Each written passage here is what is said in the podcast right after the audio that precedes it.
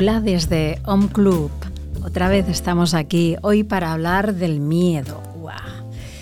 Vivir sin miedo. Fíjate, si te dicen a ti, vive sin miedo.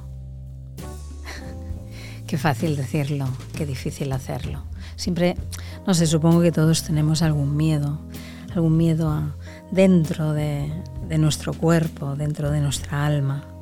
No sé si la alma tiene miedo, quizás no porque quería tener una aventura humana y ahí, estamos, viviendo en esta tierra en la cual nos permite tener retos, solucionarlos o no. Y en este paso de vida, pues sinceramente, hay un, un trozo largo de miedo. Miedo, ese mecanismo de defensa que tiene nuestra evolución como, especie. Es que en un principio, desde el punto de vista biológico, ha sido un sistema de protección frente a cualquier peligro que amenazara nuestra supervivencia. Y con el tiempo lo que ha pasado es que se ha instalado en esta sociedad. Nos estresa el sistema nervioso, las suprarrenales, luego pues y así como que se va haciendo una, pelota muy grande y no sabemos cómo salir de ella, ¿verdad? Claro, desde lo que era imprescindible antiguamente y a lo excesivo y limitante que tenemos ahora, pues, ¿qué vamos a hacer? Entender qué es el miedo. Y para entender qué es el miedo tenemos que hablar del cerebro reptiliano.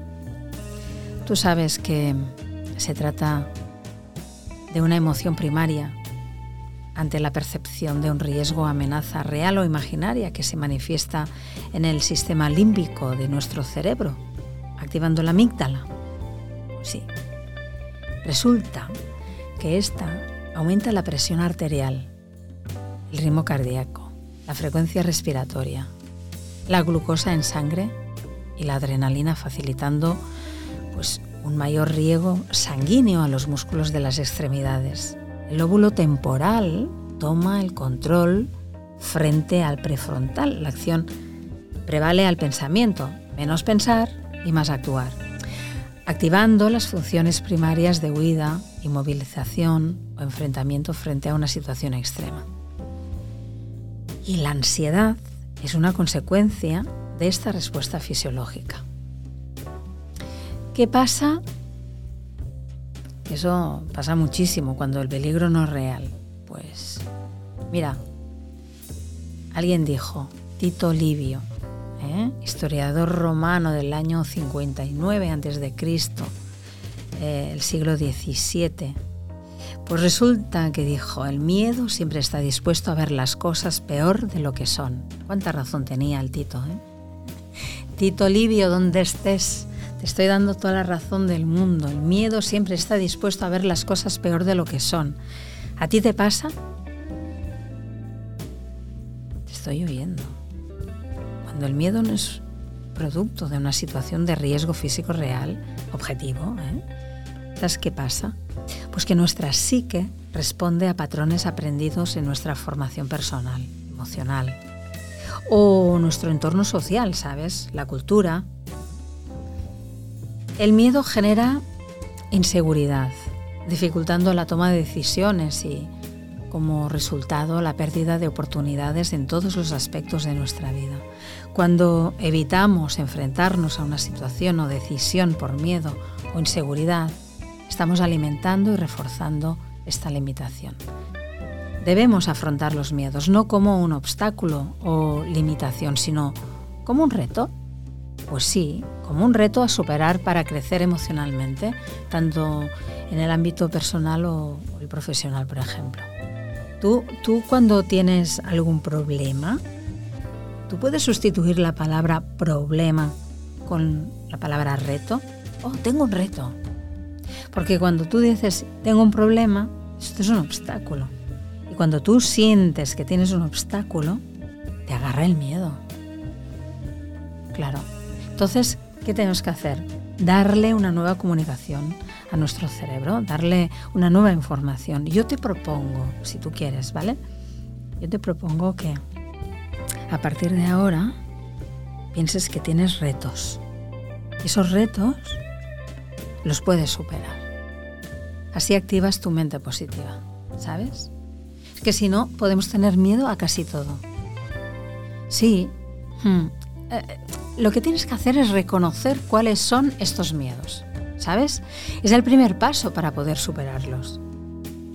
O sea, que existen infinidad de miedos que van desde todas las fobias derivadas de nuestro instinto de supervivencia. Por ejemplo, a ver, a volar, ¿no? A ver, a las alturas, por ejemplo. Te viene vértigo, miras hacia abajo y uff, allí en la montaña más alta. Y bueno, ya no estarías en la montaña más alta porque tendrías miedo y ya no subirías, te cogería vértigo antes de empezar. También hay miedos a esos espacios cerrados, a oscuros, o enfermedades. Estar siempre enfermo. Piensas, estoy enfermo. Te pasa cualquier cosa, estoy enfermo, me voy al médico. ¿Cuántas personas hay así? Y luego, y luego ni se medican, simplemente van al médico. Um, por ejemplo, el miedo de, de tipo emocional o social al compromiso. Tú sabes que a veces no se entiende qué es el compromiso. Cuando alguien piensa, me tengo que comprometer a, piensas que te estás atando. Es que las palabras tienen una connotación y a veces los patrones de conducta nos llevan a sentir otras connotaciones y, intercambiamos la información, el contenido de esa palabra. Compromiso no es atarte. Abandono, por ejemplo, es otro miedo a que te abandonen. Sí, al rechazo. No, no voy a tener una relación porque... ¿Por qué qué? ¿Lo has pensado? ¿Qué tienes miedo? ¿A que te abandonen? ¿A que te rechacen? te humillen. Mm, la vida es en sí no se puede controlar. Por mucho esfuerzo que le dediquemos, siempre habrá un cierto grado de incertidumbre y tenemos que aprender a convivir con ello sin temor. El miedo no tiene que paralizarnos. No, no, no debemos evitarlo, sino enfrentarnos a él, confrontarlo Efectivamente. Tú no tienes que dejar de vivir una relación sentimental porque tengas miedo. Simplemente tienes que aprender de la experiencia para no volver a caer donde estabas. ¿Sabes? Tienes que ah, ser una buena observadora, un buen observador, quedarte ahí y tener la capacidad de mirar hacia adentro porque si tú miras hacia adentro, luego puedes mirar hacia afuera, ¿sabes? Es importante. es una propuesta, no sé. Quizás ya lo estás haciendo y mira, simplemente te lo estoy recordando. Porque desde este punto de vista vivirás el momento presente. Efectivamente, esta actitud te puede ayudar a enfrentar los miedos subjetivos. Pues estos forman parte de nuestro pasado, nuestra memoria, de, las creencias con las que nos hemos formado y crecido. Tú tenías un paradigma, tienes que cambiarlo simplemente, crear nuevas conexiones neuronales, nuevos patrones para andar por la vida con la cabeza bien alta, con el deseo de disfrutar, de ser feliz. Tenemos que mm, proyectar un nuevo futuro, unas nuevas propuestas, unas nuevas eh, proyecciones, ¿sabes? Pero es que, claro, el bagaje emocional que, llevamos, pues, pues a veces crea nuestro futuro y pasa lo que pasa.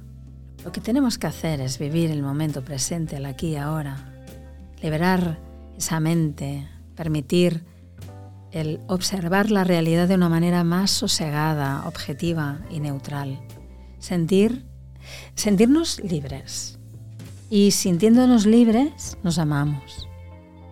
O, si te amas, te sientes libre. lo mismo. Y cuando pasa eso, en ti se detecta, o en nosotros se detecta autoestima. Sí. Efectivamente, esta es una, una forma de, de poder enfrentarnos a los miedos. Y otra forma de enfrentarnos a los miedos es respirando. Sí. La respiración consciente, la relajación y la meditación son herramientas para conseguir este propósito. Y hay una respiración concretamente muy interesante que hacemos los yogis, ¿sabes? Que eh, se trata de parar la mente negativa. Y, esta, y esta, esta práctica podrías decir que es una, bueno, vamos a decir, es una meditación, ¿sabes? Cuando necesites equilibrarte, sacar de ti esa mente negativa que te está atando, puedes usar esta meditación. La mente negativa puede darte señales claras de cómo protegerte y promoverte, pero en exceso, ya sabes, te ata, te coarta, te anula. Bueno, vas a hacer lo siguiente. Espero que estés sentada, sentado cómodamente, donde quieras. Te voy a pedir que te sientes con la columna recta y que hagas una copa con las manos, con ambas manos, con con ambas palmas hacia arriba y la mano derecha descansando sobre la mano izquierda. Los dedos se cruzarán unos sobre los otros. Coloca esta copa abierta al nivel del centro del corazón. Los hombros permanecen relajados a los lados. Tus ojos están ligeramente abiertos y mirando hacia abajo, hacia las manos. Inhalas profundamente de una manera lenta y estable a través de la nariz y exhalas en un torrente a través de los labios en forma de círculo. Sentirás el aire sobre las manos. Deja que cualquier pensamiento o deseo que sea negativo o persistentemente distractor venga a tu mente a medida que respiras. Inhalas el pensamiento y sentimiento y lo exhalas hacia afuera con la respiración. Inhalas el pensamiento y sentimiento y lo exhalas con la respiración. Acuérdate, te lo vuelvo a repetir. Colocas esta copa abierta al nivel del centro del corazón, es decir, la copa quiere decir que las manos, ambas manos, ambas palmas están hacia arriba y la mano derecha descansa sobre la mano izquierda. Los dedos se cruzan unos sobre los otros. Y ahí está, al nivel del corazón. Los hombros permanecen relajados a los lados y tus ojos están ligeramente abiertos mirando hacia abajo, hacia las manos. Y empiezas. Inhalas profundamente de una manera lenta y estable a través de la nariz y exhalas en un torrente a través de los labios en forma de círculo. Y sientes el aire sobre las manos. Inhalas el pensamiento y lo exhalas hacia afuera. Te voy a dejar con esta meditación preciosa para liberar tu mente negativa.